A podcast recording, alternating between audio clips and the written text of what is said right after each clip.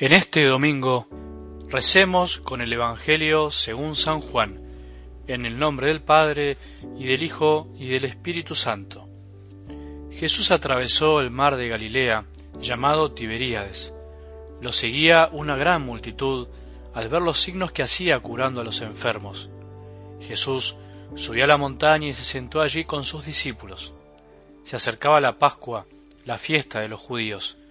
Al levantar los ojos, Jesús vio que una gran multitud acudía a él y dijo a Felipe, ¿Dónde compraremos pan para darles de comer?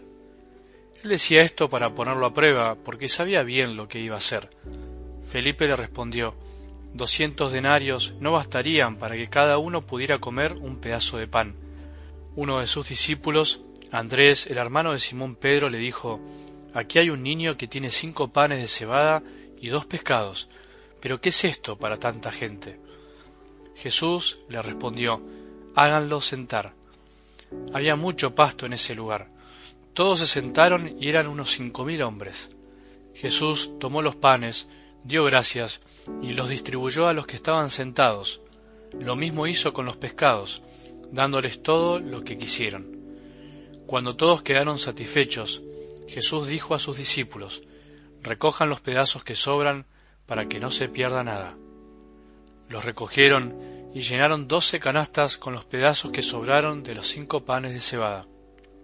Al ver el signo que Jesús acababa de hacer, la gente decía, Este es verdaderamente el profeta que debe venir al mundo. Jesús, sabiendo que querían apoderarse de él para hacerlo rey, se retiró otra vez solo a la montaña.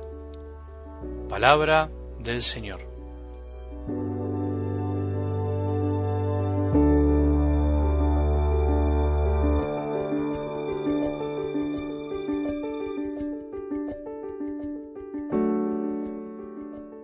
Los domingos muchas veces llegamos al culmen del cansancio por diferentes motivos, por el mundo que nos toca vivir, por nuestras elecciones también, y además llegamos como queriendo descansar, pero no siempre podemos hacerlo como quisiéramos. Es entendible. La ola, digamos así, nos lleva, el tsunami de todas las cosas que tenemos que hacer y a veces se nos imponen. Muchas personas de fe nos dicen a los sacerdotes que no vienen a misa los domingos porque es el único día para estar en familia y descansar. Es entendible la frase, el pensamiento, la intención, pero me parece que eso nos pasa o nos pasó muchas veces porque no terminamos de darnos cuenta del valor que tiene en sí la misa, de que el ir a misa también es descansar, más allá de cómo estemos, y por otro lado, el darnos cuenta de que si la vivimos de corazón y corazón, es ahora que le entregamos al Señor, junto o no a los que queremos, si podemos ir solos, por lo menos se puede transformar realmente en un descanso del alma, como decíamos el domingo pasado. Él nos invitaba a descansar y al mismo tiempo se compadecía de la muchedumbre que andaba como ovejas que no tienen pastor. Así anda la humanidad hoy, creyendo que sabe el rumbo, pero en definitiva perdida.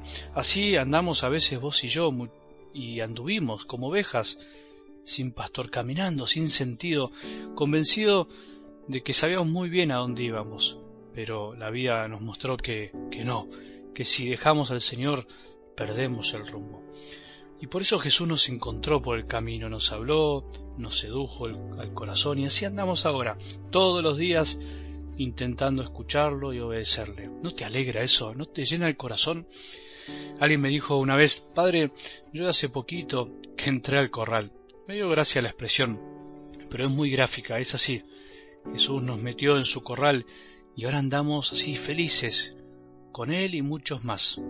Se compadeció de nosotros como lo hizo también en algo del Evangelio de hoy al ver a esa multitud. Levantó los ojos y vio que una gran multitud acudía a Él y dijo a Felipe, ¿dónde compraremos pan para darles de comer? Solo le puede saber la verdadera necesidad de alimento que tenemos todavía vos y yo. Los otros días de misión apareció una persona nueva en la comunidad, Juan se llamaba, que vio pasar a los jóvenes misionando por las calles del barrio y se entusiasmó y se sumó a la procesión y terminó en la misa. Nunca había ido a la capilla y todos los saludamos y dimos la bienvenida y nos alegramos de ver lo que hace Jesús, cómo llama de maneras tan misteriosas por solo el hecho de salir sin hablar, sin insistir, solo la presencia y el entusiasmo animó a Juan a acercarse una vez más a Jesús que hace tiempo se había alejado. Empecemos este domingo entonces reflexionando sobre la actitud de nuestro buen pastor. Como el domingo anterior aparece en la escena Jesús, sus discípulos y una gran multitud. Sin embargo, hoy aparece alguien más, un pequeño personaje, un niño, vos y yo, con cinco panes y dos peces. El domingo pasado Jesús se compadecía y enseñaba. Hoy ve la necesidad y da de comer. Las dos cosas, algo increíble para el que no tiene fe, algo muy entendible para los que tenemos la gracia de tenerla. Jesús le dio de comer a cinco mil hombres con cinco panes y dos peces. ¿Puedes imaginar ese momento? Pero si creemos, tenemos que ver más allá de este milagro, también con su simbolismo, mirar como mira Jesús, levantar los ojos y ver lo que solo la fe nos puede ayudar a ver, que la necesidad de nuestra vida no pasa solo por el pan material, por lo que deseamos también de cosas necesarias para vivir. La escena muestra que Jesús los deja a todos satisfechos y además sobra mucha comida. Los hombres se entusiasman con un hombre que da de comer gratuitamente y casi mágicamente, y lo que quieren es hacerlo rey. Quieren nombrarlo rey. Si nos ponemos a pensar, por ahí hubiésemos hecho lo mismo. El rey perfecto, el político perfecto. La historia se repite también en la actualidad. Es fácil tener a alguien que nos llene el estómago y los bolsillos para poder vivir cómodamente, sin trabajar, sin hacer lo que debemos hacer. Ese es el rey que quiere la gente, ese es el político que todos quieren votar, el que soluciona los problemas materiales. Nosotros hoy diríamos, no entendieron nada, esa pobre gente no entendió nada, de la misma manera que también hoy nosotros podemos no entender. Por eso Jesús escapa y se va solo a la montaña. Pobre, ¿habrá quedado decepcionado? no lo entendían.